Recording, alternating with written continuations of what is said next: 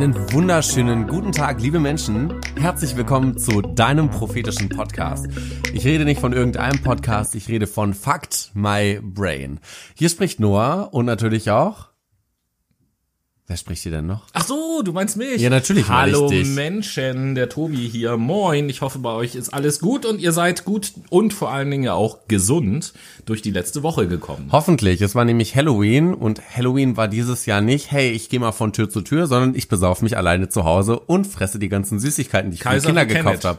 Genau, so ist es nämlich. Das beste Also, Prinzip. Wer, wer das nicht kennt, versucht es einfach mal im Internet herauszufinden, was das Wort Kaiseri Kennet bedeutet und aus welcher Sprache das überhaupt kommt. Ich habe nämlich heute auch festgestellt, Google ist dein bester Freund, also use Google to be more information.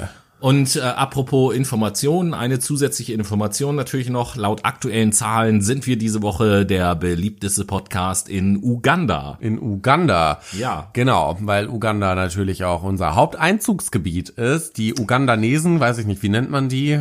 U Ugandaraner, U Ugandunesen, Uganda, whatever it takes. Ugandos. Ugandos. Oder Ugandas, wenn es ein weibliches äh, äh, menschliches ich Wesen ich ist. keine wette, Ahnung. dafür gibt's auch noch mal eine andere ja, mit, mit, Fachbezeichnung. mit, mit, mit Sicherheit. Mit aber Sicherheit. äh, das zu späterer Stunde. Ja, aber ich erinnere mal. mich schon noch, als wir überlegt haben, einen Podcast zu machen, und dann gesagt haben, ja, okay, was soll das für ein Konzept, für ein Format sein, dass wir beide sofort als erstes gesagt haben, ja, egal was wir inhaltlich machen, wir wollen aber die Leute in Uganda erreichen. Ja, Das die war- wollen wir. ne? Das ist unsere Hauptzielgruppe, unsere Kernzielgruppe, um es mal auf den Punkt zu bringen. Ähm, M. M, bef M, bevor M, wir, bevor wir nämlich anfangen, Gibt's noch ein paar Props an unsere Zuschauer, weil wir lieben euch. beziehungsweise, ja, einen, in diesem Fall einen ganz großen. Heu Es gibt heute lieben wir einen. Genau, heute lieben wir einen. Und zwar lieben wir heute den Tobi. Das bin jetzt nicht ich an dieser Stelle, sondern derjenige weiß schon, äh, wer gemeint ist. Einfach aus dem Grund, weil der Tobi ist, ich tue mich da jetzt so ein bisschen schwer, aber ich sag mal, das ist ein Neubrainy. Also der hat jetzt kürzlich angefangen, ernsthaft unseren Ja, Podcast zu hören, sagen. obwohl er vor längerer Zeit ja sogar schon mal im Podcast zu Gast war. Also schön, dass wir dich bekehren konnten mit unseren wunderschönen Stimmen. Ähm, an dieser Stelle geht auch noch ein weiterer Props raus, nämlich an den Flo. Ich denk an dich. Heute trinke ich wieder Spaten. Dieses, Ah. dieses leckere Münchener Spaten, bald auch in ihrer Nähe. Lasst es euch schmecken. Leute. Lasst es euch schmecken, lasst das Bier zischen. Leute, was machen wir heute?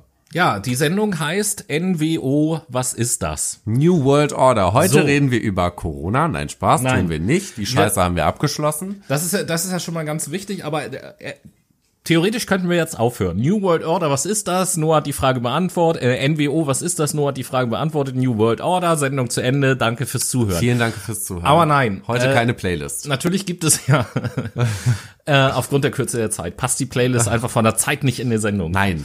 Ähm, nee, um da vielleicht so ein paar Missverständnisse, mit ein paar Missverständnisse aufzuräumen. Erstens, dem aufmerksamen Brainy ist vielleicht aufgefallen, dass wir schon einmal eine Sendung hatten, die den Hashtag NWO eben halt hatte. Kleiner Side-Effekt bei der äh, Sendung. Ich habe heute mit meiner neuen Kollegin, ja, ich habe einen neuen Job, ähm, meiner neuen Kollegin, Wir sind ja die wenigsten. Grüße gehen an Senna raus, falls du diese Sendung hören wirst am Montag.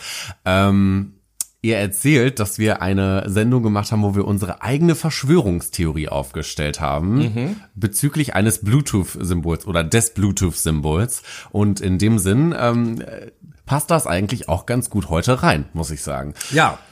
Denn wir sind da schon mitten im Verschwörungsbereich. NWO, New World Order, ist normalerweise eine Bezeichnung, die ähm, aktuell, aber auch schon früher gerne von Verschwörungstheoretikern benutzt wird. Wenn ihr zum Beispiel bei Google einfach nur mal New World Order eingebt, dann stoßt ihr auch auf einen Wikipedia-Artikel. Nämlich den von beschreibt. Attila Hildmann. Nein, nicht Attila Hitler, der spielt da gar keine Rolle. Oh.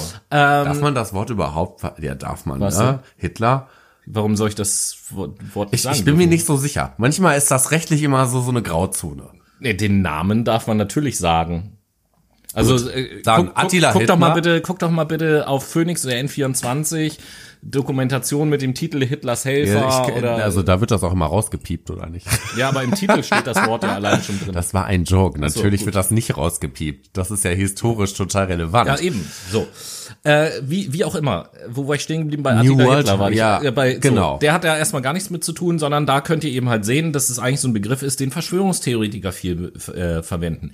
Wir wollen jetzt heute aber nicht über irgendwelche Verschwörungstheorien reden, sondern nehmen dieses Wort mal wortwörtlich und sagen so New World Order zu Deutsch neue Weltordnung. In diesem Begriff steckt irgendwie drinne, hey, okay, neue Weltordnung heißt, es ist eine andere Weltordnung, als wie wir sie bisher kennen. Ich mach's mal ein bisschen einfacher. Es ergeben sich neue Strukturen in unserer Welt. Neue Prozesse ereignen sich, daraus entstehen neue Gesetzmäßigkeiten innerhalb unserer Umwelt. Das bedeutet, wir verändern uns, wir transformieren unsere Welt, wir eignen uns die Welt an und formen sie, wie sie uns gefällt. Und in dem Sinn ist die New World Order schon sehr passend. Ja, denn ich weiß nicht, wie es euch da draußen geht, aber uns geht's zumindest so, haben wir auch oft genug in den Sendungen schon gesagt, wir erleben ja im Moment in so einer Zeit, wo ähm, viele Leute in sich so ein bisschen das Gefühl haben, hey, okay, irgendwie verändert sich gerade alles. So und diese. Veränderung geht auch immer schneller und und die Veränderungen werden auch immer größer, ja und und dann gibt es bestimmte Leute, die da vielleicht auch überhaupt gar nicht mehr so richtig hin und her kommen, Ja. äh, hin und her sage ich schon hinterherkommen. Und und vielleicht irgendwelche neuen Entwicklungen auch auch ablehnen und es wird ja auch immer mehr über ja auch auch im Fernsehen in den Medien und so wird ja immer mehr über bestimmte Veränderungen auch irgendwie so diskutiert, die in den letzten Jahren passiert sind und ganz ganz ganz oft hört man ja auch so Formulierungen so was ist bloß aus dieser Welt geworden, was ist bloß auf dieser Welt überall so los Die und so. Zeit fliegt, time flies. Ja, wir genau. kommen nicht mehr mit den Entwicklungen mental hinterher, die sich in unserer Welt ereignen oder abzeichnen. Naja, wie dem auch sei. Also es passiert super viel in unserer Umwelt, was wir tatsächlich irgendwie nicht mehr so ganz begreifen können.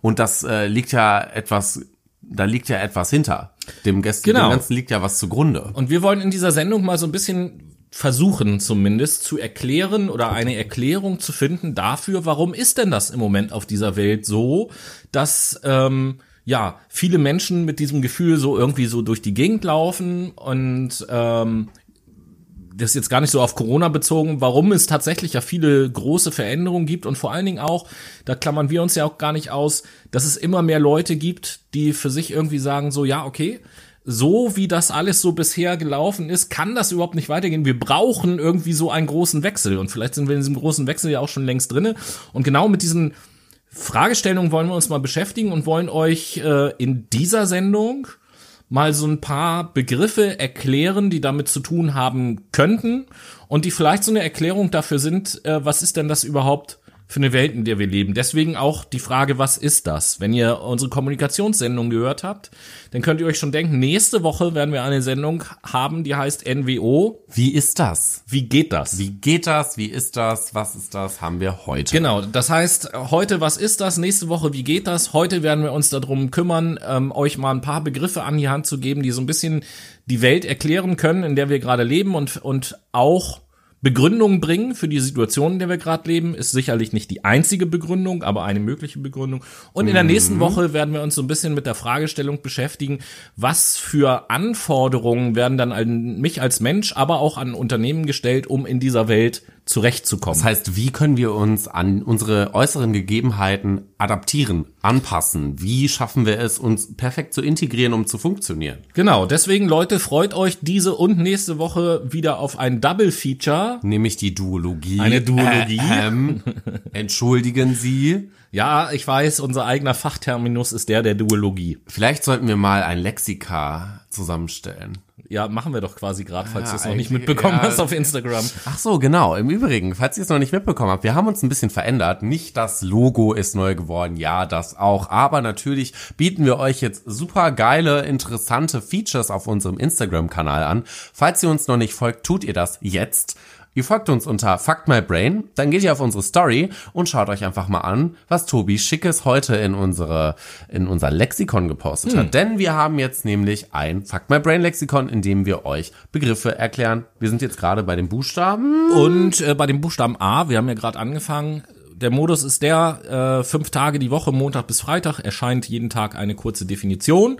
Und am Samstag werde ich dann immer ein Bild sozusagen in unserem Profil posten, wo alle fünf Begriffe mit drauf sind, weil das andere ist ja nur in der Story und ist dann weg. Und ich mache jetzt keine Highlights, ansonsten sind die am Ende des Lexikons so groß, dass 27.338 Folien. Und so lang. werdet ihr samstags auf unserem Profil immer ein Bild finden, wo ihr unter dem Bild in der Erklärung die Definition von allen fünf Begriffen der Woche findet, für diejenigen, die es sozusagen live nicht mitverfolgen konnten, sondern später nochmal nachschauen müssen Guckt euch das gerne an. Hashtag aber, awesome. Genau, aber zurück zum Thema.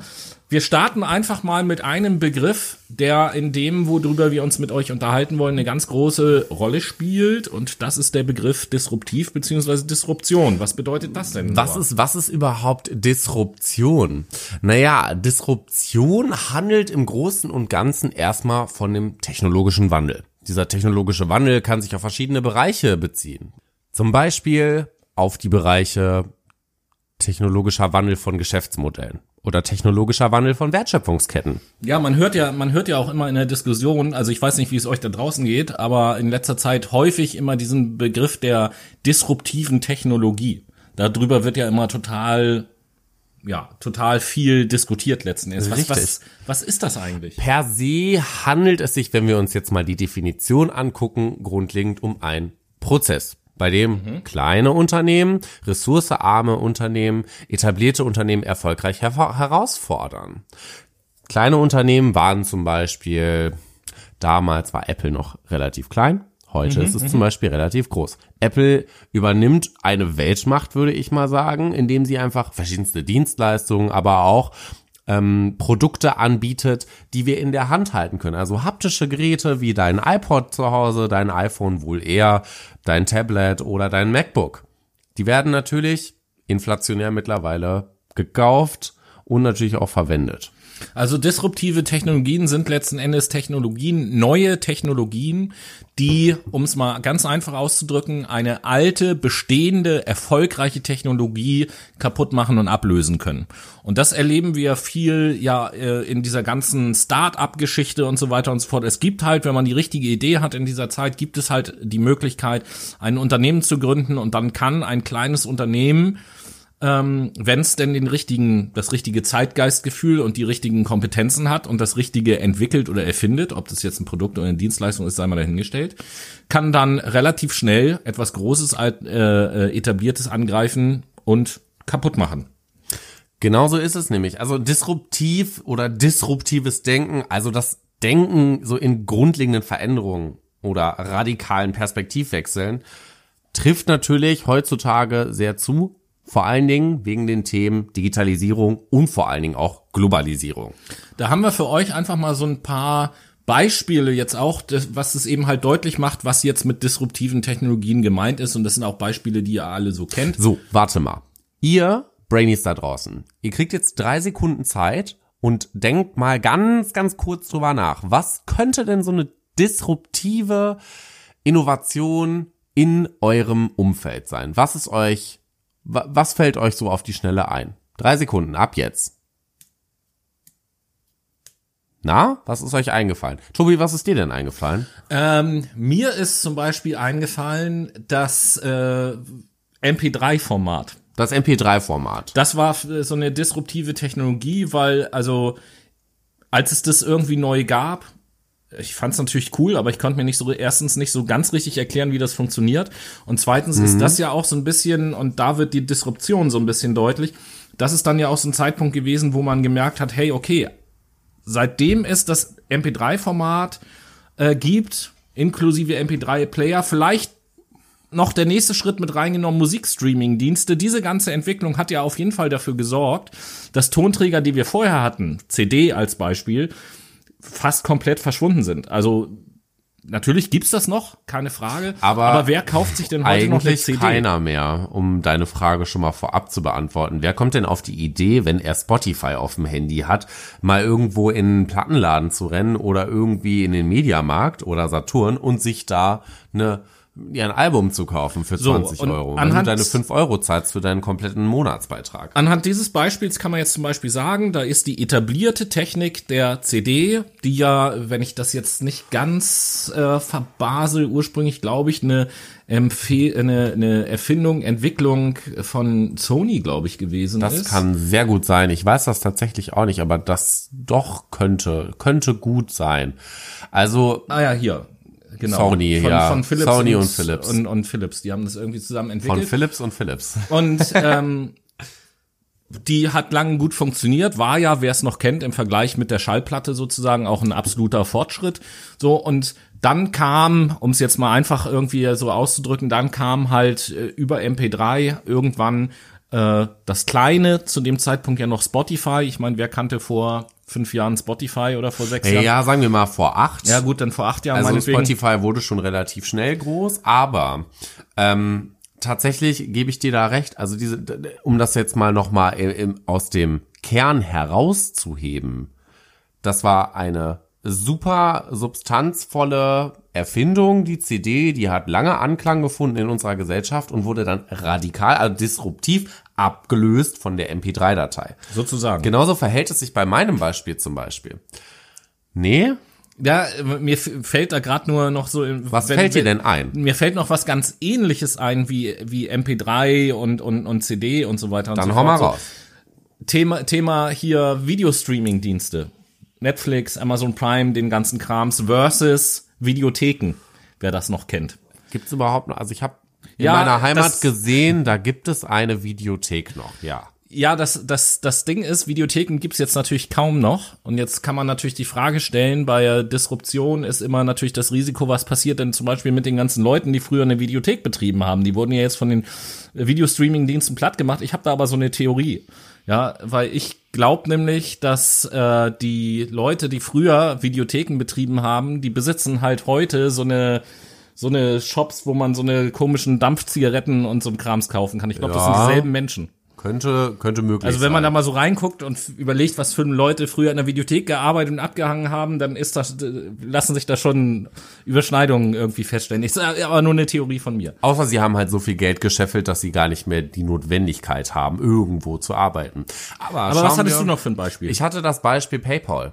Da äh, muss ich auch einmal ganz kurz anmerken, liebe Leute, Fuck My Brain ist jetzt auf PayPal. Wenn ihr uns gerne irgendwie mal unterstützen möchtet, nein, wir sind keine Geldgeier, dann macht das wir wollen gerne. nur die Qualität des Podcasts verbessern und vielleicht uns auch mal an größeren Projekten versuchen. Ganz genau so ist es nämlich. Dann unterstützt uns gerne über unseren PayPal-Account. Die Verlinkung dazu findet ihr auf unserem Instagram-Account. Wie dem auch sei, PayPal ist eine, ein riesig großer Finanzdienstleister, der heute inflationär genutzt wird. Oh, ich habe es heute mit inflationär. Ich liebe das Wort. Das ist super, denn es beschreibt einfach super viel. Wie dem auch sei. Ähm, PayPal Grün ist auch voll ein super Wort, weil das beschreibt unheimlich viel. Schnauze. Das auch im Übrigen. Das hat sogar sehr viel Ausdrucksvermögen. Wie dem auch sei. So, PayPal ist ein riesiger Finanzdienstleister. Ist mittlerweile ein fucking großes Unternehmen, weil jeder nutzt PayPal. Ich war beispielsweise ähm, vor ein paar Wochen mit meinen Freunden zum Kochen verabredet. Ich habe dann den Einkauf bezahlt und dann ist immer die Frage, ja, wie teilen wir das denn auf? Hat wer das bar? Nö, braucht man heute nicht mehr. Denn heute sagst du einfach, ja, dann PayPal ich dir das mal eben rüber, die sechs Euro von dem Kassenbon oder von dem Einkauf, den wir getätigt haben. Wenn wir aber dazu uns mal anschauen, klassische Bezahlmöglichkeiten, wie zum Beispiel die IC-Karte, die wird zwar häufig genutzt, Bargeld wird ja auch noch häufig genutzt, aber nicht mehr so oft wie PayPal oder beispielsweise Kreditkarten auf dem Handy, die per NFC funktionieren. Denn alle EC-Geräte sind mittlerweile darauf ausgelegt, dass man per NFC, also kontaktlos, zahlen kann. Was auch eine disruptive Innovation in dem Fall darstellt. Und äh, an dieser Stelle äh, vielen Dank für dieses tolle Beispiel. Sehr gerne. Äh, das leitet über zu einer kleinen Werbung, die wir auch machen können, denn wir haben vor nicht allzu langer Zeit auch eine Sendung über das Thema Abschaffung von Bargeld gemacht. Habt ihr Bock auf Geld? Heißt die Sendung, glaube ich. Also wer die noch nicht gehört hat, gerne mal reinhören. Da reden wir auch unter anderem über das elektronische Bezahlen. Genau, und das ist schon wieder ein weiteres Beispiel für eine disruptive Innovation gewesen. Eine weitere, ein weiteres Beispiel ist zum Beispiel meine Uni. Meine Uni, an der ich studiere, ist nämlich eine Fernuniversität. Das bedeutet, ich sitze zu Hause vor meinem MacBook. Haha, ich bin Apple-User, ja, ist leider so. Ähm, und bin auf meinem MyCampus-Account, das so heißt die Lernplattform, wo alle meine Module und deren Inhalte hochgeladen sind. Da sitze ich und studiere von zu Hause aus. Also ich sitze nicht mehr in einem riesigen Uni-Gebäude, in einem riesigen Audimax mit 500 Leuten zusammen und höre mir eine Vorlesung an. Tobi hat da zum Beispiel genau solche Erfahrungswerte. Ja, bei mir ist das ja tatsächlich was äh, berufliches, da ich ja äh, in im, in den Jahren vor Corona, ich glaube, wir müssen jetzt so, so eine neue Zeitrechnung starten. Ne? Also jetzt zum Jahreswechsel äh, starten wir. Äh, weißt du, so vor Christus und jetzt so ja, ja, VC und NC. Also ja, ja. jetzt zum Jahreswechsel starten wir in das Jahr eins nach Corona. Mhm. Und äh, 2020 war dann das letzte Jahr vor Corona, ja, das Jahr 2020 vor, na, ich scheiß drauf. Ist nicht unser Thema. Ihr jetzt. habt den Witz verstanden. Genau. Hoffentlich. Äh, ja, tatsächlich beruflich. Da ich ja als Trainer normalerweise in ganz Deutschland unterwegs bin und irgendwie Seminare, Workshops gebe, Coachings mache und all sowas, ähm, ist es jetzt so während der Corona-Zeit, dass äh, das über Online-Schulungen, Online-Seminare läuft und das bringt natürlich seine ganz eigenen Herausforderungen mit. Technisch war da vor 15 Jahren noch überhaupt gar nicht dran zu denken, ist ja heute teilweise noch so ein bisschen anspruchsvoll, aber ich merke schon, dass es viele große Unternehmen gibt, die jetzt auf einmal erkannt haben, ach guck mal, wenn wir das Ganze online machen, dann ist das ja viel günstiger. Äh, vielleicht sollten wir es in Zukunft nur noch online machen, dann sparen wir ja total viel Geld. Ob das dann immer so sinnvoll ist, steht auf einem völlig anderen Blatt und es interessiert viele Unternehmen auch nicht, ob es sinnvoll ist, Hauptsache es ist günstig. Ihr seht, dass wesentliche Faktoren und Vorteile gegeben sind, disruptive Innovation zu nutzen, weshalb überhaupt dieses radikale ähm, Übergehen von einem ganz klassischen Medium oder einer ganz klassischen Methode, Technologie, einem klassischen Prozess hin zu einem innovativen neuen Prozess gegeben ist. Weil es bringt wesentliche Vorteile mit sich, disruptive Innovationen sich anzueignen oder Verwendung dafür zu finden. Sich anzueignen wäre total gut. Ich würde mir ganz viele Dinge gerne aneignen, dann gehören die ja mir. Naja, dann verdiene ich ja damit also ich Geld. meine Aneignung jetzt noch mal so als Verb, ne, nicht, nicht, so, ey, das gehört jetzt mir, sondern die Fähigkeit, die Kompetenz damit umzugehen. aneignen, ja, das ja, zu also, benutzen. Weiß ich schon, weiß ich schon. Weiß ich schon, weiß ich schon. Äh, ja, also disruptive Technologien, um das einmal kurz in diesem ersten Teil zusammenzufassen, sind also neue Technologien, die in der Lage sind, alte, bestehende, etablierte Technologien abzulösen. Weil sie vielerlei Vorteile bieten und wesentlich nützlicher sind in unserer heutigen Welt. Ja, per Definition ist es, glaube ich, nicht festgelegt, dass sie Vorteile bieten oder nützlicher sein müssen, sondern sie müssen nur eine neue Technologie sein und eine alte ablösen. Nicht alles ist immer zum Vorteil, aber tatsächlich ist ja die Frage, welche Technologien setzen sich überhaupt durch und das sind ja meistens die, die irgendeinen Mehrwert bieten. So von, von dem her. Und diesen Begriff wollten wir jetzt in dem ersten Teil erstmal irgendwie klar ziehen, weil in dem zweiten Teil werden wir euch mit dem tollen Begriff der sogenannten Konratjew-Zyklen konfrontieren. Und um die so ein bisschen zu verstehen, braucht man eben halt an der einen oder anderen Stelle diesen Begriff. Aber das machen wir nach.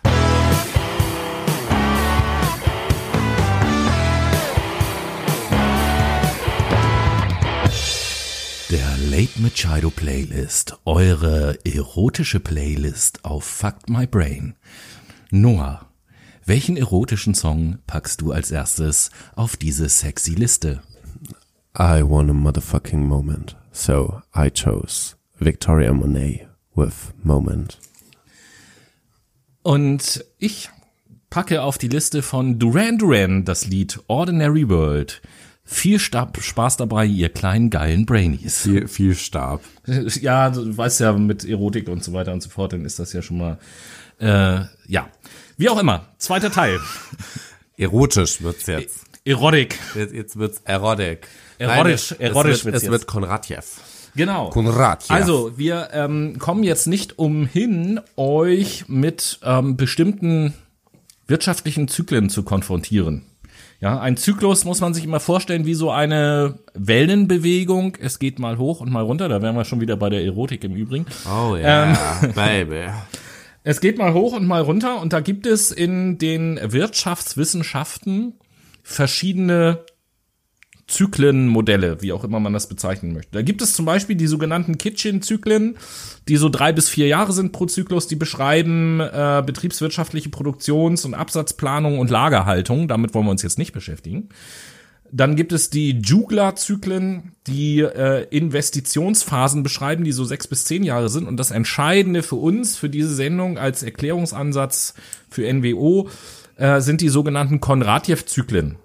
Die Konratjew-Zyklen gehen zurück auf den sowjetischen Wirtschaftswissenschaftler Nikolai Konratjew. Konratjew. Der hat so 1892 bis 1938 gelebt, relativ kurz nur, weil er dann damals von dem sowjetischen Regime erst verhaftet und dann erschossen wurde als, Nett. un, als unliebsamer Wissenschaftler. Ja, und diese Konratjew-Zyklen sind halt sozusagen eine Art Wellenbewegung, die sich durch die Zeit ziehen und bestimmte technologische Entwicklungen abbilden sollen.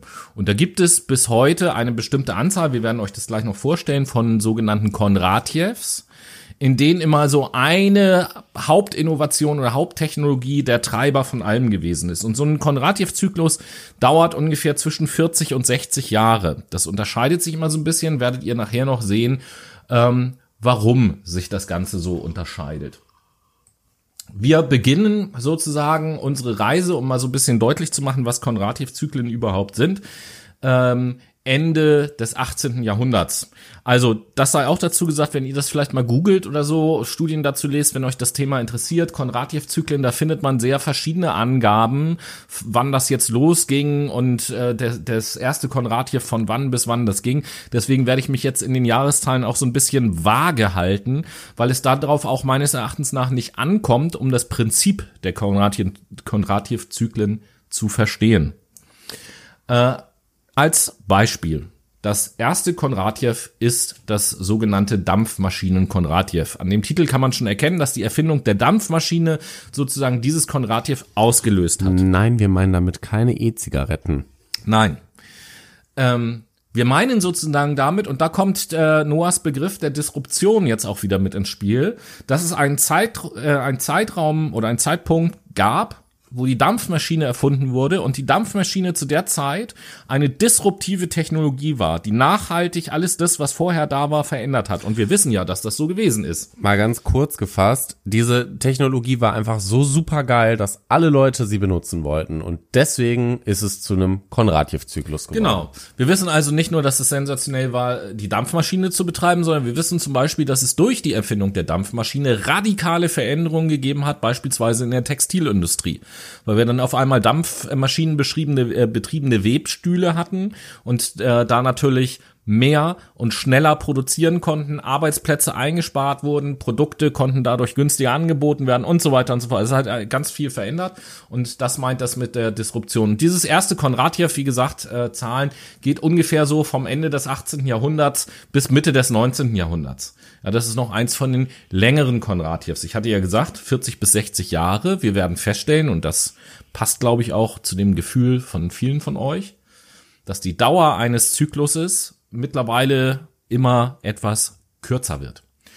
Ähm, ja, dann abgelöst wurde das Ganze und hier kommt das nächste Wirkprinzip von dem zweiten Konratjew, das ist das sogenannte Eisenbahn-Konratjew. Also hat hier die Eisenbahn, die Erfindung der Eisenbahn offensichtlich auch ganz, ganz viel verändert. Nein, wir reden hier nicht von Eis und der Deutschen Bahn.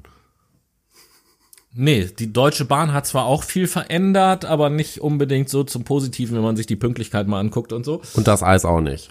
Genau.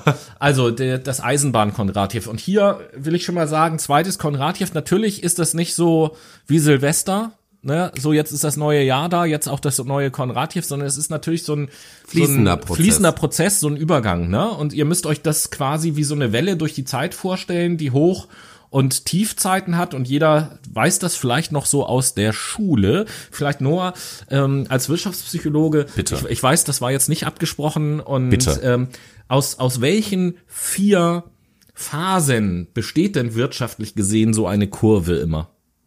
Alter, willst du mich verarschen? Das hatte ich irgendwann in BWL im ersten Ja, Semester. siehst du, siehst du. Also, No way. Es, es gibt da immer eine Aufschwungphase, die wird auch expansive Phase genannt, eine Boomphase, die auch Hochkonjunkturphase genannt wird. Dann gibt es eine Abschwungphase, die Rezession genannt wird und eine, ein Konjunkturtief, was Depression genannt wird. Ja, Ne? okay. Und ihr müsst euch das ungefähr so vorstellen, dass immer der, der Aufschwung sozusagen wird ausgelöst durch diese disruptive Technologie.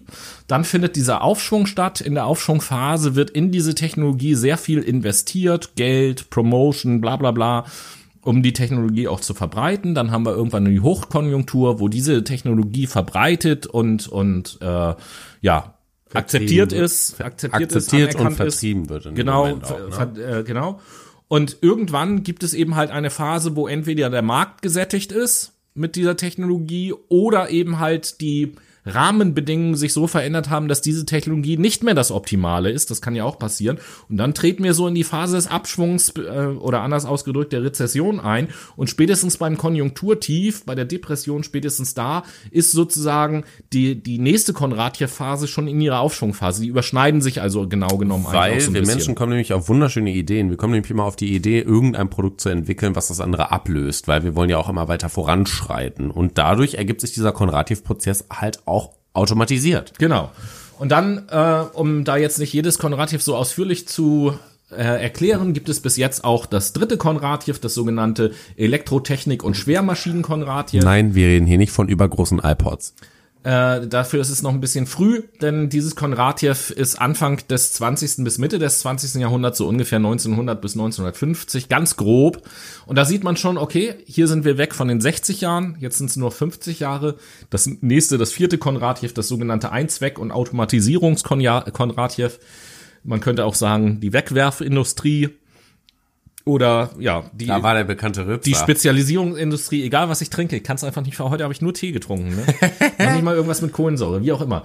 Ähm, das ist das vierte Konradjew und das geht nur noch so 40 Jahre lang. Und äh, das fünfte ist das Informations- und Kommunikationskonradjew. Das ist das, aus dem wir jetzt gerade kommen. Weil wir sind ja mittlerweile nämlich informell unter, nee, nicht informell, in, äh, Informativ? Informativ unter, ja, aber irgendwie ist das auch nicht Was das Wort, möchtest ich du suche. sagen? Wir sind in einer Phase unserer Gesellschaft, in dem wir viel mit Informationspolitik uns befassen. Das bedeutet Information, bilden uns, formen uns, beeinflussen Okay, uns. äh, der Begriff, den du suchst, der ist auch wirklich Transaktional. schwer, der ist auch wirklich schwer sich zu merken. Auch wenn er öfters mal in den Medien immer gesagt wird, äh, da geht es ja darum, in was für einer Gesellschaft oder in was für einem Zeitalter wir leben. Und jetzt kommt der komplizierte Fachbegriff. Wir leben ja im Informationszeitalter. So, Oder genau. in der Informationsgesellschaft. Danke. So, also- Informationspolitik ist schon ganz So reihen sich die Konradjews halt aneinander, überschneiden sich immer so ein bisschen und der Übergang von einem Konradjew ins nächste Konradjew passiert in der Regel durch irgendeine disruptive Technologie. Einschränkend ist zu sagen, nicht jede disruptive Technologie verursacht jetzt gleich einen Konradjew-Wechsel, aber auf jeden Fall da, wo so ein Wechsel stattfindet, gab es auch eine disruptive Technologie. in Ein aktuelles. Beispiel in diesem Konradjew-Zyklus könnte beispielsweise Facebook sein. Facebook hat uns durch Informationen global vernetzt. Es macht es möglich, dass wir informativen. Austausch betreiben. Wir können uns Nachrichten schreiben, wir können Posts beispielsweise tätigen. Wir können den anderen informieren, wie es uns geht, was wir tun, was wir machen, was wir nicht machen wollen. Interessant an der ganzen Geschichte auch, äh, das ist jetzt wirklich für die Geschichtsinteressierten, ist es so, dass häufig am Beginn eines Konradjews ähm, oder zumindest in der Aufschwungphase ein Krieg stand und am Ende, also in der Abschwungphase, was dann zu, oder vielleicht auch was den Abschwung verursacht hat, oftmals eine Wirtschaftskrise. Das ist in fast allen Konradjews bis jetzt so. Im ersten Konradjew haben wir so äh, kurz oder um 1800 rum und kurz danach die napoleonischen Kriege. Das war die Aufschwungphase vom ersten Konradjew. Die äh, erste Wirtschaftskrise von 1837 hat dann auf das Ende dieses Konradjews zugesteuert. Die, das zweite Konradjew begann quasi 1850, 60 sowas, den Dreh, ähm, mit dem Unabhängigkeitskrieg in den USA. Ja. Und äh, 1873 gab es den sogenannten Gründerkrach, so heißt er tatsächlich, könnt ihr googeln. Ähm, ist auch nichts anderes als eine bestimmte Wirtschaftskrise oder Börsenkrise gewesen und die hat so den Abschwung des zweiten Konradjews so ein bisschen eingeleitet, wenn man sich das auf so einem Zeitstrahl mal vor. Beim dritten war es der Erste Weltkrieg. Beim oder? dritten war es der Erste Weltkrieg äh, und die Weltwirtschaftskrise von 1929 und vielleicht auch der Zweite Weltkrieg, die dann zur Beendigung geführt haben. Bei dem vierten Konratjew, äh, das ging so los in der Zeit des Vietnamkrieges und der Abschwung begann äh, Anfang bis Ende der 70er Jahre mit den beiden Ölkrisen, die wir dort erlebt haben. Und das fünfte Konratjew, da hatten wir zu Beginn einen gepflegten Golfkrieg. Und, Einen äh, gepflegten Golf. ja, und äh, zur Abschwungphase äh, hatten wir ja 2007 die Bankenkrise. So, also irgendwie scheint da so eine Systematik auch dahinter zu stecken. Aber das nur für die Geschichtsnerds. Das hat jetzt erstmal mit dem, ähm, was wir erzählen wollen, nichts zu tun. So, und jetzt kommen wir mal so ein bisschen zu dem, was wir gerade gesagt haben. Fünftes Konratjew ist das Konratjew. Und da streiten sich jetzt Studien und Wissenschaftler, ob das noch das Konratjew ist, in dem wir gerade sind oder aus dem wir gerade kommen, ist auch vollkommen egal. Auf jeden Fall, äh, wenn ich das mit den Jahreszahlen so ein bisschen großzügig sehe und so ein Mittel nehme über alle Zahlen, die wir da gefunden haben, sind wir entweder schon grad im neuen Konratjew oder zumindest grad in dieser Übergangszeit. Und wenn wir das mal zugrunde liegen zu dem, was wir ganz am Anfang gesagt haben, dann ist es ja logisch, dass in so einer Zeit, wo offensichtlich ein großer Umbruch stattfindet, was auch immer das nächste Konratjew sein wird, da sage ich gleich noch was dazu, ähm, dann ist es ja logisch, dass es Menschen gibt, und da werden wir jetzt wieder so ein bisschen psychologisch, die das Gefühl haben, in der sich verändernden Welt irgendwie die Orientierung, die Sicherheit und vielleicht auch die Kontrolle über das, was so passiert, zu verlieren. Und ich weiß nicht, was du dazu sagst, aber ich glaube, irgendwie Sicherheit und Kontrolle sind in der Psychologie für den, für das Individuum doch zwei durchaus äh, wichtige Begriffe, oder nicht? Definitiv. Wir Menschen, ich möchte jetzt nicht irgendwie eine Theorie verwenden, wie zum Beispiel die Maslow'sche Bedürfnishierarchie oder ähnliches, wo ja auch das Sicherheitsmotiv auftaucht, wo ja auch die Selbstverwirklichung auftaucht, was ja auch mit Selbstbestimmtheit, Kontrolle, Selbstverwirklichung zu tun hat, sondern ich möchte einfach mal sagen, wir Menschen mögen es doch alle sicher zu sein. Ein gut finanzielles, sicheres Leben zu führen, einen Job zu haben, in dem wir gerne arbeiten, eine sichere Struktur in unserem Leben zu pflegen, beispielsweise eine Wohnung zu haben, wo wir schlafen können, wo wir morgens aufstehen können, uns fertig machen können, um zur Arbeit zu gehen oder sich mit Freunden zu treffen. Und vor allen Dingen mögen wir es auch, Kontrolle zu haben über unsere Umwelt. Stellen wir uns vor, wir sind im Krieg, dann haben wir keine Kontrolle. Und dieses Gefühl, denkt das einfach nur mal kurz zu Ende unkontrolliert in einer Situation zu leben, die uns einfach aus den Händen entgleitet, da wollen wir doch alle nicht drin stecken. Also Selbstbestimmtheit beziehungsweise Kontrolle und Sicherheit ist für uns sehr, sehr wichtig, um überhaupt eloquent leben zu können. Und so lässt sich das natürlich vielleicht auch erklären. Vielleicht habt ihr euch ja auch schon mal gefragt, wieso es denn aktuell, vielleicht ja auch in eurem Umfeld, ich persönlich habe schon erlebt, wieso denn aktuell, was heißt so viele Leute, aber irgendwie doch eine ganze Anzahl an Leuten auf einmal anfängt, an irgend solche äh, Ver- Verschwörungstheorien oder wie auch immer ihr das nennen wollt, äh, Hashtag zu, zu, zu NWO. glauben, wo ja dieser Begriff NWO eben halt auch herkommt. Also ich habe das jetzt in meinem äh, erweiterten persönlichen Umfeld, sage ich jetzt mal, schon schon öfter erlebt, dass da auf einmal Leute kamen und sagten, ja, aber hier äh, Hast du denn die neue Weltorder schon mitbekommen? Ja, die tritt, sollte die nicht schon im Mai eintreten? Da war doch was. Ja, ja. Da war doch so ein Termin. Ähm, und das Ding ist eben halt, wenn man sich das mal überlegt, natürlich gibt es eine Menge Leute, die suchen nach Erklärungen für die Dinge, die im Moment so auf der Welt passieren. Und ähm, da ist man dann durchaus auch sehr empfänglich für Erklärungen, die einem aus welchem Grund auch immer auf jeden Fall jetzt erstmal plausibel erscheinen. Und damit Sicherheit bieten und Kontrolle, Und genau darum geht's nämlich.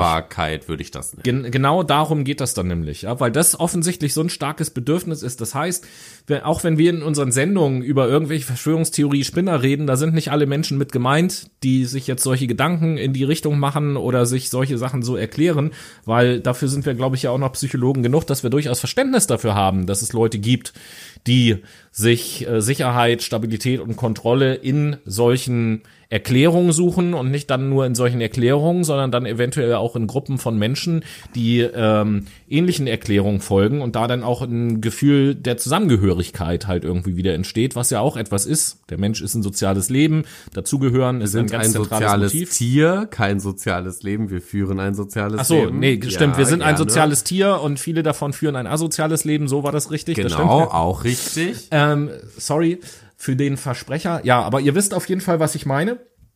so lässt sich dafür so ein bisschen ein Verständnis aufbringen, dass eben halt da manche Leute auf der Suche sind. Was ich jetzt als, ja, ich will jetzt nicht sagen, ich als Wissenschaftler, das wäre jetzt ein bisschen übertrieben, aber äh, ich sage das einfach nur, weil jeder, der studiert hat, weiß es. Während des Studiums lernt man ja auch wissenschaftliches Arbeiten und arbeitet auch wissenschaftlich. Deswegen kann man sich da vielleicht, äh, kann man sich da vielleicht so nennen. Und natürlich ist das fürs äh, wissenschaftliche Arbeiten auch interessant, wenn man eben halt solche Dinge eben untersuchen möchte. Und dann muss man sich mit solchen Dingen auf jeden Fall beschäftigen. Auseinandersetzen. Ne? Definitely. Also könnt ihr auch so ein bisschen verstehen, was gerade eigentlich für ein Prozess dahinter steckt. Genau. Und äh, eine Sache aus wissenschaftlicher Sicht noch. Ich bin immer ein großer Freund davon, das gibt äh, im wissenschaftlichen Arbeiten gibt es ein, ein Prinzip oder eine Theorie oder wie auch man das nennen möchte, die nennt sich äh, Occam's Razor oder Occam's Rasiermesser, Rasiermesser. Rasiermesser. Ramier- äh, Rasiermesser auf gut Deutsch gesagt. Und das ist eigentlich so ein ganz ähm, spannendes Ding. Das gab vor ein paar hundert Jahren so einen Mönch, der hieß Occam mit Nachnamen, der hat sich das irgendwann mal überlegt. Aber das ist ein Prinzip, was heute in den Wissenschaften immer, immer noch eine gewisse Bedeutung hat. Und zwar geht es darum, wenn es für irgendein Phänomen mehrere Erklärungsansätze gibt, die im ersten Moment erstmal gleichwertig nebeneinander stehen und wo man jetzt nicht entscheiden kann, ist, was ist davon richtig und was ist davon falsch.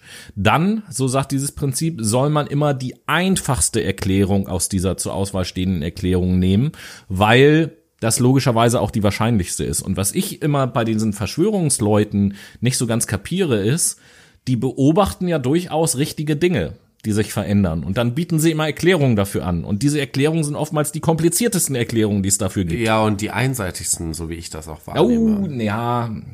Mit, also in, Es in ist- dem Moment, ist wo wir einfach. In dem Moment, wo wir diese Erklärung nicht ernsthaft annehmen, sind wir ja auch einseitig schon. Naja, also ich muss auch sagen, das, was mir immer auffällt, wenn wir da jetzt mal kurz einen Exkurs hinbringen, es geht immer um Geld, es geht immer um Macht und es geht um Aufmerksamkeit und es geht immer um planbare Kontrolle. Das sind so diese vier Säulen, wo ich sagen würde, darauf wird diese, wird diese Plattform gezogen. Und das finde ich doch sehr einseitig, um ehrlich zu sein, weil es einfach immer darum geht. Und es kann nie was anderes sein, weil da auch einfach diese indiskutable Verhaltensansicht eingenommen wird. Das ist so und das kann nicht anders sein. Also ich sag mal so, um ein Beispiel zu, äh, so ein Occams äh, Beispiel zu machen, ne? Wir, wir gucken uns jetzt in einem fiktiven Land X. Fiktiv. Noah, ey. Sorry, der kam einfach so, der kam so. Ja, wie du, ne? Du kommst auch einfach so. ähm, wo wir, Gekontert, oha. ähm, also wir nehmen jetzt ein fiktives Land X. Und in diesem fiktiven Land X sind jetzt Wahlen. So. Und der Ausgang ist ungewiss und es gibt da irgendwie auch Gerüchte, dass da was mit nicht mit rechten Dingen zugeht. So, und jetzt kommen verschiedene Leute und versuchen sich zu erklären, was da wirklich los ist. Luca, Und da gibt es da gibt es eine Partei, die sagt, ja, da sind Leute bestochen worden von einem der Kandidaten beispielsweise, damit der auf jeden Fall gewählt wird. Ist eine Erklärung. Und das ist ja eine Erklärung, wo man sagen muss, rein theoretisch zumindest, das könnte sein, Ja. dass das passiert. Jetzt gibt's da eine zweite Erklärung, die daneben steht. Dann gibt's eine andere Fraktion, die sagt, nein, das Problem ist ja viel, viel größer. Hinter diesem Wahlergebnis steckt eine weltweite Verschwörung von reichen Leuten, die über die ganze Welt Kinder entführen, um die zu quälen und dann das Blut abzuzapfen und deren Blut zu trinken, um ewig jung zu bleiben. Hashtag Adenochrom. Auch etwas, was rein technisch mit Sicherheit möglich ist. Von dem her stehen diese beiden Theorien erstmal Aber biochemisch völliger Unsinn wäre. Davon, ich rede nicht über wissenschaftliche Erkenntnisse, sondern diese beiden Erklärungen stehen erstmal gleichberechtigt nebeneinander. Ja, ja, mit wissenschaftlichen Erkenntnissen, dass Adrenochrom überhaupt nichts zu tun hat mit Junghalten und im Prinzip auf den äh, ein Abbauprodukt ja von Adrenalin ist und auf den menschlichen Körper überhaupt keinen Also weiteren man, man Effekt hat. könnte Das ist auch Wissenschaft. sagen, man könnte auch sagen, hier Wichser auf deine Haut und dadurch So. äh, durch das Protein wird deine Haut Auf, auf, auf jeden Fall haben wir jetzt die zwei Erklärungsansätze da nebeneinander stehen und Occams Rasiermesser sagt jetzt, wir können das gerade wissenschaftlich nicht überprüfen, eindeutig nachweisen, also nehmen wir jetzt erstmal an, dass die erste Erklärung die richtige ist, weil es die einfachere ist. So, Verschwörungstheoretiker gehen, anscheinend genau andersrum vor. Es muss immer die komplizierteste Erklärung sein. Wobei das, was wir jetzt sagen, richtet sich ja auch gar nicht an die Leute, die sich solche Erklärungen ausdenken. Es richtet sich ja eigentlich mehr an die Leute, die solchen Erklärungen hinterherlaufen. Weil das sind ja quasi Suchende. Die sind ja auf der Suche nach Orientierung, nach Erklärung, nach Stabilität, Nach Sinn. nach Ja. ja. Wo ist der Sinn in der ganzen Sache? Also ich meine, irgendwo schaut Ja, gut. man Ja, wenn Sinn ich nach Erklärungen suche, dann suche ich Kontrolle, auch nach Sinn und so. Planung. Alles klar. Äh, genau. Von, von daher habe ich schon großes Verständnis dafür, dass in Zeiten wie die, in denen wir gerade leben, wo wir anscheinend in so einer Übergangsphase sind. Und ich erinnere noch mal an das, was ich am Anfang gesagt habe. Das hier ist jetzt nur eine Erklärung von zahlreichen, was im Moment auf der Welt gerade los ist. Ne? Aber ich bin der Meinung eben halt eine ganz, ganz wichtige, weil viele Dinge, die um uns herum in den letzten Jahren und Jahrzehnten passiert sind, auch einfach dafür sprechen, dass es sich eben halt so verhält. Ähm, ja, das ist sozusagen die Erklärungs- oder ein Erklärungsansatz, was in der Welt gerade los ist. Und äh, jetzt geht's natürlich in dieser Sendung auch noch darum, die Welt, wie sie gerade ist, so ein bisschen zu beschreiben. Und dafür haben wir auch was Interessantes für euch, was wir euch zeigen werden nach.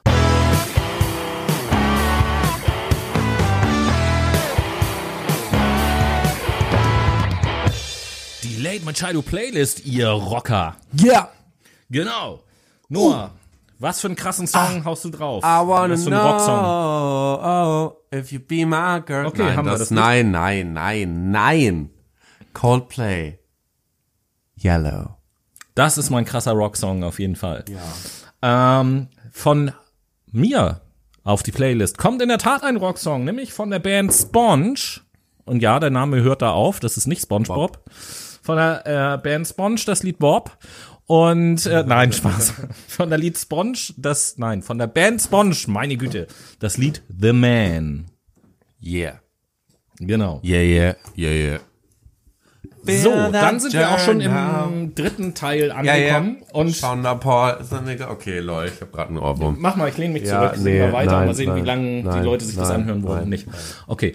Ähm, dritter Teil. Ein, Oha, was soll das bedeuten? ein, ein Begriff, das sollte dafür zu, zu bedeuten, dass wir einfach kein Liedersingen-Podcast sind. Schade. Ja, wir können ja Sendung einen, machen. einen Zweig-Podcast aufmachen. Äh, Ja. Fuck Sing- my brain und äh, Sing, Fuck my voice. Sing my, sing my brain. Sing my brain, genau.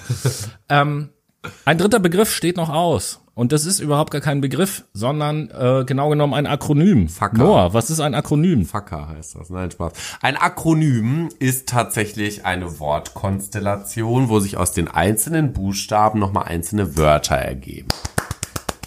Danke für diese Kurzdefinition, hervorragend. Besser kann man das überhaupt gar nicht erklären. Und diese, dieses Akronym von heute, das Akronym des Tages sozusagen, Fucker.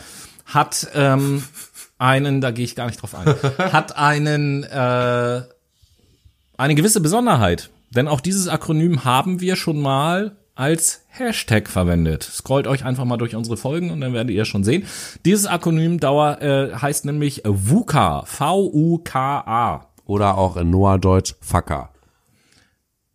Ich find's witzig. Komm VUCA schon. bedeutet, ja, ist, ich lasse das ja einfach nur, habe ich irgendwas dagegen gesagt gerade? Dein betörendes Schweigen sagt viel aus. Betörende Es lässt Schweigen, danke viel. Interpretation. Also jetzt hast du mich aber sehr mit diesem Kompliment des betörenden Schweigens hast du mich sehr auf deine Seite gezogen. Ich muss sagen, ja, ich kann total verstehen, warum du das so nennst. Überhaupt keine Frage. Baddest fucker in the world. Also, äh, VUCA heißt das Ganze und ähm, ja, das beschreibt so ein bisschen die Welt. Vielleicht habt ihr auch schon mal von der Formulierung gehört, wir leben zurzeit in einer VUCA-Welt und wir wollen jetzt den dritten Teil mal nutzen, um euch deutlich zu machen, was das denn überhaupt bedeutet. Wir haben eben schon gesehen, vier Buchstaben für vier verschiedene Worte steht das und dann wollen wir euch als erstes mal die Worte einfach vorstellen. Der erste Buchstabe, das V, steht nämlich für das Wort Volatilität. Das zweite Wort, also das U, steht für Ungewissheit. Und das dritte? Das dritte, das K für Komplexität. Und das letzte, die A, das A für Ambiguität. Genau, das heißt, diese vier Worte beschreiben die Welt, in der wir leben. Wir Vielen leben in Dank. einer volatilen, ungewissen, komplexen und äh, ambi Guen. ambiguen äh, Welt. Genau. Vielen Dank fürs Zuhören. Das war Auf Fuck My Brain genau. für diese Woche.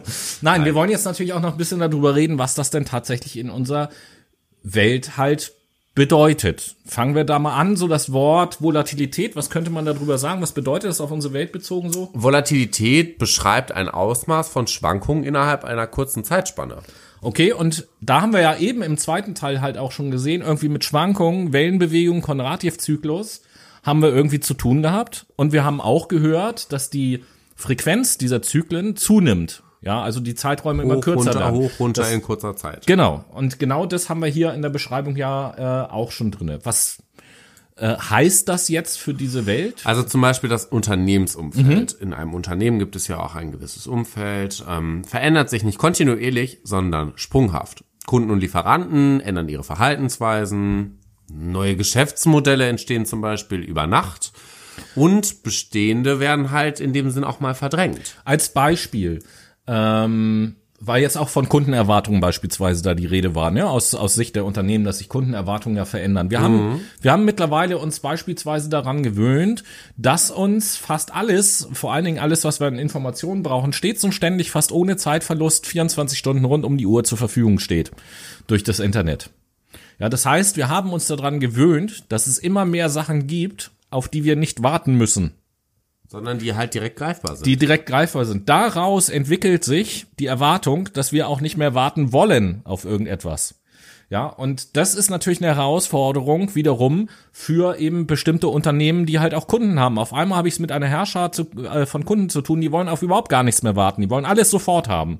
Und wenn es dann mal heißt, ja, äh, müssen wir bestellen, dauert drei Tage, da gibt es sogar, da gibt es sogar Leute, die sagen, äh, habe ich neulich gehört in einem anderen äh, mehr oder weniger befreundeten Podcast, die eben halt gerade gesagt haben, wenn ich in einem Geschäft bin und etwas will und die kommen an und sagen, das müssen wir bestellen, dann verlasse ich sofort das Geschäft und gehe woanders hin, so weil ich bestell doch nicht was und warte. Nein, weil heutzutage kannst du nämlich auf deine Amazon-App gehen und den Express-Mode anmachen und dann hast du das Ding innerhalb von einem Tag zu Hause. So, und gleichzeitig ist es ja auch so, dass es einfach abgesehen vom Business jetzt mal, dass es auch viele Dinge gibt in der Welt, die sich immer schneller verändern und ähm, ja, überraschend kommen, konjunkturelle Entwicklung, Bankenkrise kam auch beispielsweise aus heiterem Himmel, hat auch vorher keiner geahnt und die hat riesige Auswirkungen gehabt. Das heißt, ähm, diese, diese Geschwindigkeit, die kommt natürlich zum einen durch die technologischen Entwicklungen, was immer schneller geht und daraus entsteht eben halt so ein Gefühl, was wir eben auch schon gesagt haben, im Prinzip der Unsicherheit, der Unbeständigkeit, der Flüchtigkeit und, und ja, bestimmte Dinge sind dann eigentlich auch überhaupt gar nicht mehr so Nicht klar. Greifbarkeit könnte man auch darunter verstehen. Ich Ja. kann etwas nicht greifen, nicht ganz fassen, weil es einfach zu schnell geschieht und zu viele Veränderungen innerhalb einer kürzeren Zeitspanne entstehen. Und damit kommen wir eigentlich auch schon zu einem passenden Wort, nämlich der Ungewissheit. Was bedeutet die, Tobi? Ja, der zweite Buchstabe, das U, die Ungewissheit, ähm, wie der Name das schon sagt, das bezeichnet letzten Endes erstmal einen, einen Zustand, in dem ich, ich muss das natürlich auch erkennen, in dem ich irgendwie das Gefühl habe, ich weiß nicht mehr, was heißt nicht mehr alles, wer weiß schon alles, aber ich verstehe bestimmte Sachen nicht mehr, ich weiß bestimmte Sachen nicht mehr, ich komme da so eine Entwicklung irgendwie nicht mehr hinterher und, und, und kann das alles nicht mehr begreifen. Also mangelnde mangelnde Kenntnis oder eine gewisse Unklarheit über die Dinge, die da so passieren. Und da, um da ein praktisches Beispiel einfach zu nehmen, so Corona ist, ist da auch so ein Ja. praktisches Beispiel. Das ist passiert und am Anfang haben wir alle, also zumindest die meisten von uns, darüber nicht wirklich was gewusst. Heutzutage ist es so in der Corona-Krise, dass die Gastronomie jetzt in diesem Lockdown Light zumachen musste und diese Unternehmen, diese gastronomischen Unternehmen wissen einfach nicht, was passiert jetzt als nächstes. Ja. Also kommt jetzt nochmal ein Lockdown. So, äh, das ist ja ein gutes Beispiel, was du gerade gesagt hast, ne? Als dann, du hast da ja noch in der Gastro gearbeitet, als es dicht gemacht wurde. Mit Sicherheit wird es da Leute gegeben haben, deren erste Frage war, ja, und wann, wann machen wir wieder auf? Ja. lange da, und dann Was hat der Chef sind- gesagt, das weiß ich nicht. Was sind unsere Handlungsoptionen? Was können wir als nächstes tun? Mit welcher Wahrscheinlichkeit kann ich denn sagen, jetzt zum ersten ersten zwölften macht jetzt die Gastro wieder auf oder sie bleibt zu oder wie ist das? Ja, und da wissen wir eben halt noch nicht, mit welcher Wahrscheinlichkeit die einzigen Aussagen, die von, wir von der Regierung dazu hören, sind eben halt, ja, das kommt drauf an, wie sich die Zahlen in den nächsten zwei, drei Wochen entwickeln. So, klar, irgendwie logisch, aber woher sollen die das äh, letzten Endes auch wissen? Das heißt, alles, was passiert und alle Entwicklungen werden immer weniger vorhersagbar und ähm, ja, auch dazu passt es sehr gut, was wir eben schon gesagt haben, so dieses, dieses Gefühl der Unsicherheit entsteht dann natürlich auch, was wiederum in einer Aktion der Suche nach Sicherheit mündet und dann äh, auch natürlich wieder den Nährboden liefert, dass man alle möglichen Sachen braucht. Exactly. Ja, dann kommen wir zu dem dritten Buchstaben, dem K, der für Komplexität steht. Was ist denn damit gemeint? Komplexität kann sich ja jeder vorstellen. Du sitzt vor einer Matheaufgabe und denkst dir, x plus y durch q gleich r, Alter, was willst du von mir? Sehr komplex in dem Fall. Also komplex bedeutet, dass halt Auswirkungen von gewissen Handlungen weder vorab berechnet noch Ursachen im Nachhinein zurückverfolgt werden können. Also es ist nicht abschätzbar, was jetzt gerade passiert. Es ist zu komplex, um durchsehen zu können, was ich als nächstes tun muss, was als nächstes machbar ist, was ich als nächstes umsetzen kann. Es ist einfach undurchlässig. Es ist nicht verständlich. Es gibt ja auch immer so dieses geflügelte Wort, was mittlerweile für unsere Welt gilt. Habt ihr vielleicht auch schon mal gehört, wenn immer gesagt wird, alles hängt mit allem zusammen. Ja, und wenn alles mit allem zusammenhängt, dann kann man sich vorstellen, dass die Welt ganz schön komplex ist, weil wenn ich dann an einem kleinen Stellrädchen drehe, beeinflusst das auch immer gleich zwei, die 235 benachbarten Stellrädchen mindestens mit, wenn nicht sogar noch darüber hinaus. Richtig, es ist zum Beispiel komplex zu sagen, okay, ich habe jetzt Husten, äh, habe ich jetzt Covid. Das ist Covid ist halt extrem komplex, nämlich in seinen ähm, Symptomatiken. Ich kann jetzt nicht sagen, ich habe das jetzt, ich, ich weiß das jetzt. Das ist zu hm. komplex, um das nachvollziehen zu können, weshalb wir ein Mittel, eine Methode erfunden haben, den PCR-Test in dem Fall, um nachweisen zu können, du hast das, um ja, diese ganze Komplexität aufheben zu können. Was, was das angeht, da beginnt ja die erste, die, die interessante Zeit jetzt noch, weil wir steuern jetzt auf die Wintermonate zu und für gewöhnlich haben während der Wintermonaten ganz, ganz viele Menschen in Deutschland eine ganz normale Erkältung. Und gleichzeitig wird es aber auch so sein, dass bei ja wahrscheinlich jedem, der im Moment eine ganz normale Erkältung hat, auf einmal der Gedanke kommt, oh, scheiße, hoffentlich ist das kein Corona. Ja. Äh, wuhu. Genau, so ist es nämlich. Ja? Und so kommen wir auch schon direkt zum letzten Begriff. Die Ambiguität. Die Ambiguität. Der wirklich schwerste Begriff. Kleiner, kleiner Spoiler an dieser Stelle schon mal. Dieser Begriff in einer ähnlichen oder in einer etwas Abwandlung wird uns auch nächste Woche noch beschäftigen. Ähm, die Ambiguität bedeutet jetzt wortwörtlich übersetzt erstmal nichts anderes als mehr oder Doppeldeutigkeit von, ja, von Begriffen oder Sachverhalten, wie auch immer. Ähm, meint in diesem Zusammenhang aber, dass wir in einer sehr widersprüchlichen Welt auch leben. Und da schließt sich so ein bisschen der Kreis zur, zur Disruption. Ja, es gibt Unternehmen beispielsweise, die ähm, Rekordgewinne erzielen und trotzdem, wo die Aktienkurse senken, sinken. Oder auch umgekehrt.